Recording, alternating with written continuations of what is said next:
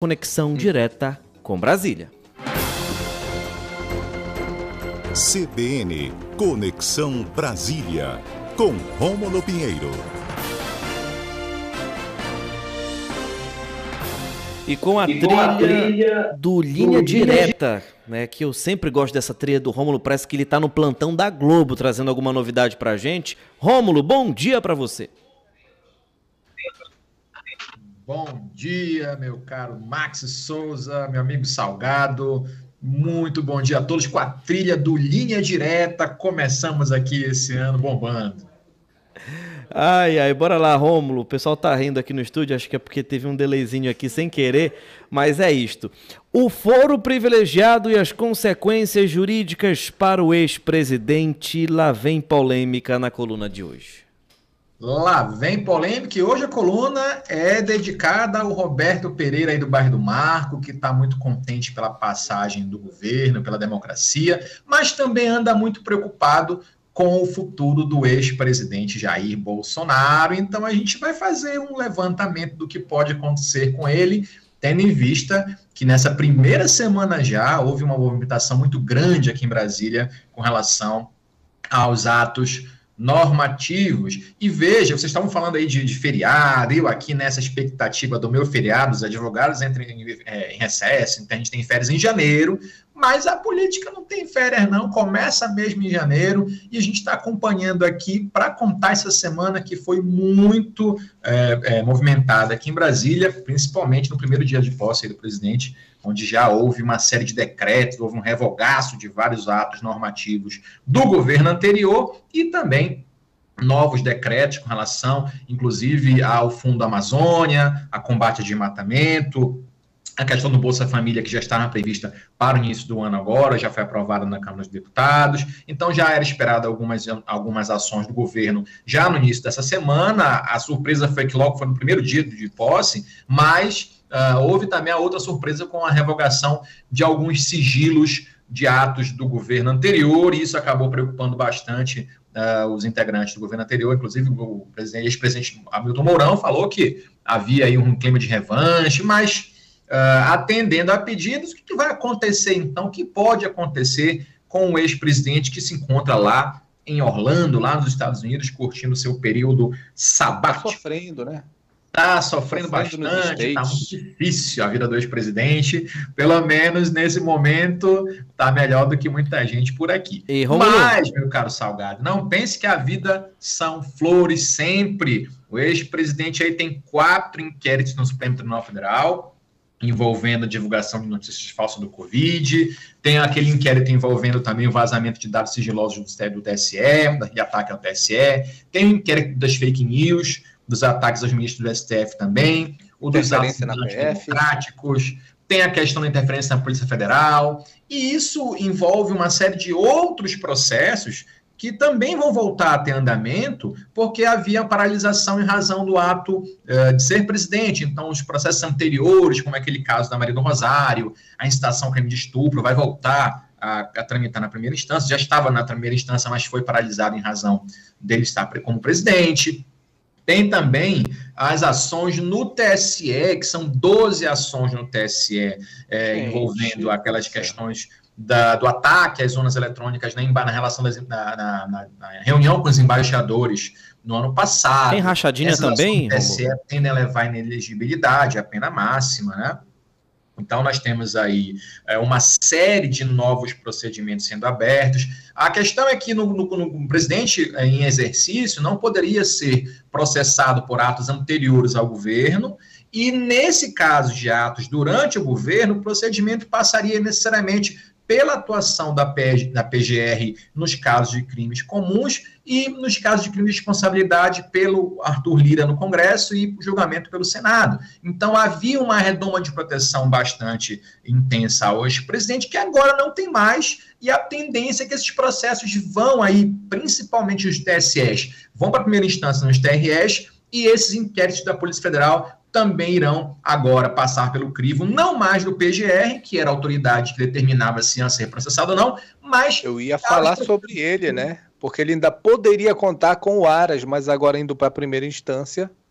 Agora não tem mais essa possibilidade. E para aqueles que pensam que nós teremos um grande acordo, uma anistia, o famo a tese do passapanismo, como o pessoal comenta aqui em Brasília, uma notícia um pouco triste que eu vou dar, é, não há um consenso entre os procuradores e promotores, de primeira e segunda instância, nunca houve, né? Então, pode ter alguém que é pró é, é, tese do ex-presidente, outros não, então vai difundir aí no, na primeira instância várias ações, e isso é um risco. Daí o temor do ex-presidente, por exemplo, em várias manifestações nesses últimos meses, o temor em ser preso. É claro que isso não vai acontecer agora, mas embora o pessoal tenha pedido é, lá no Supremo a prisão preventiva do, do ex-presidente, isso não deve ser autorizado, mas de fato é uma preocupação grande, já que a AGU não mais patrocina os seus interesses, tendo em vista o deslocamento aí da sua função que não existe mais. Então, há uma preocupação muito grande, não não vá, não vou aqui dizer que isso está relacionado com a ida dele aos Estados Unidos,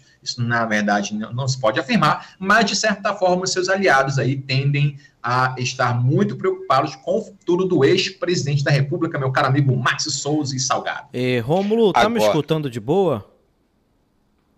Tô escutando bem, tô escutando bem. Tá, e Salgado, desculpa te cortar, mas só para só pra corroborar aqui, é porque assim, muita gente pensa, caramba, presidente aí passou quatro anos, né, tá perdendo foro privilegiado.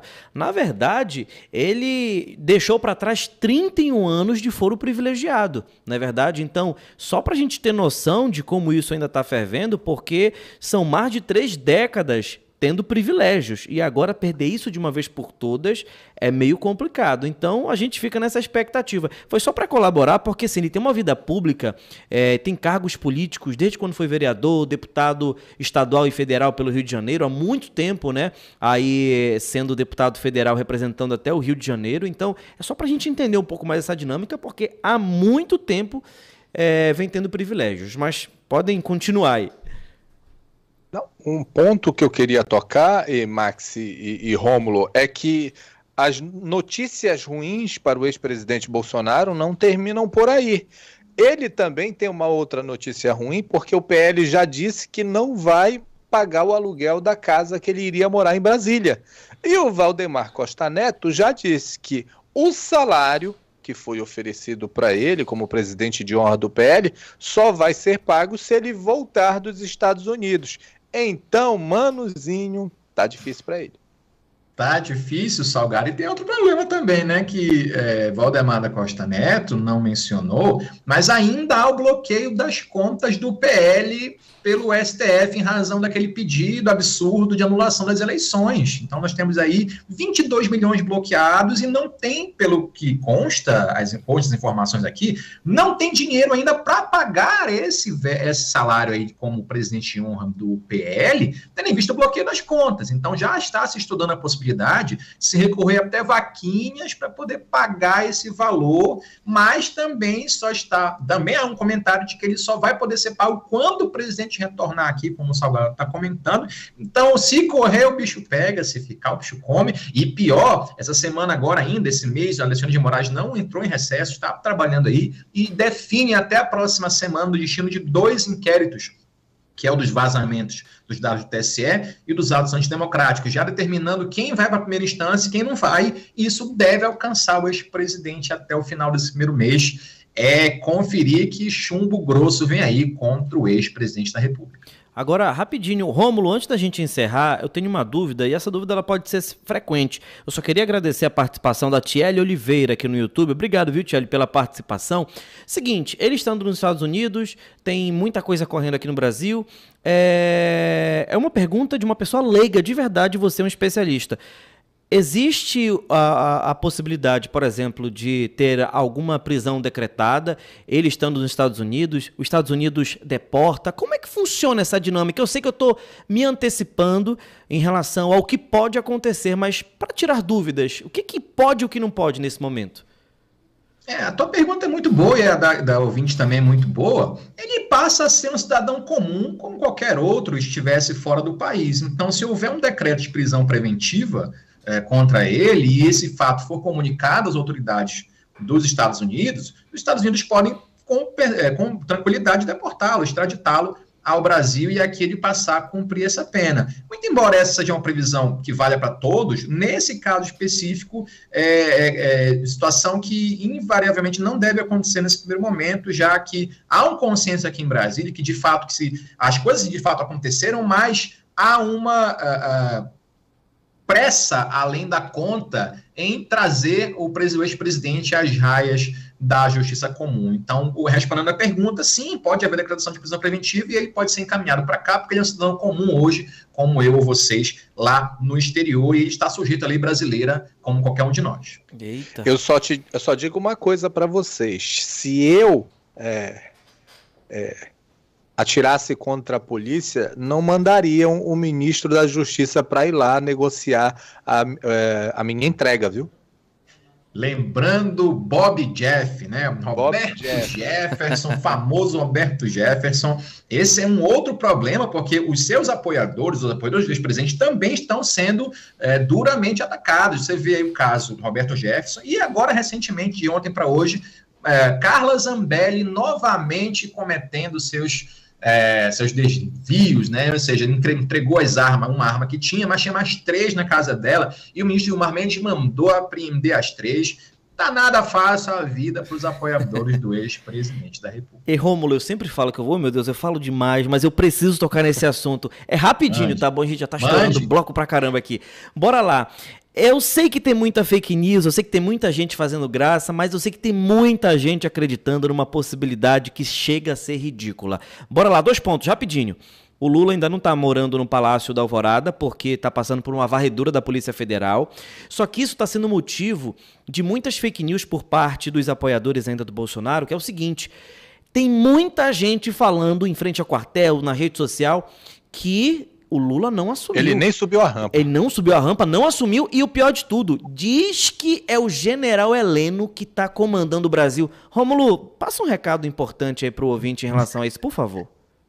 Pois é, eu vi exatamente isso, os vídeos de grupos bolsonaristas informando que o general Heleno se encontra no poder e vai ficar por três meses, de 90 dias, para que ao final dos 90 dias o presidente Bolsonaro retorne dos Estados Unidos e reassuma o seu Nossa. cargo. Então, todos os atos praticados nessa última, nessa última semana são de autoridade do general Heleno. E aqui fica uh, um grande aviso àqueles que não querem tomar informações por outros canais, senão o seu grupo do WhatsApp, e busquem o Diário Oficial da União, que lá constam todos os atos normativos da vida em comum da sociedade. E quem assinou lá é uma pessoa que não é, com certeza, o general Heleno. Eu conclamo às pessoas, e eu espero que esse vídeo chegue às pessoas, esse áudio chegue às pessoas, que a realidade se impõe. E a realidade imposta determina, então, que as autoridades já foram investidas no poder, as novas autoridades, que, infelizmente, para eles,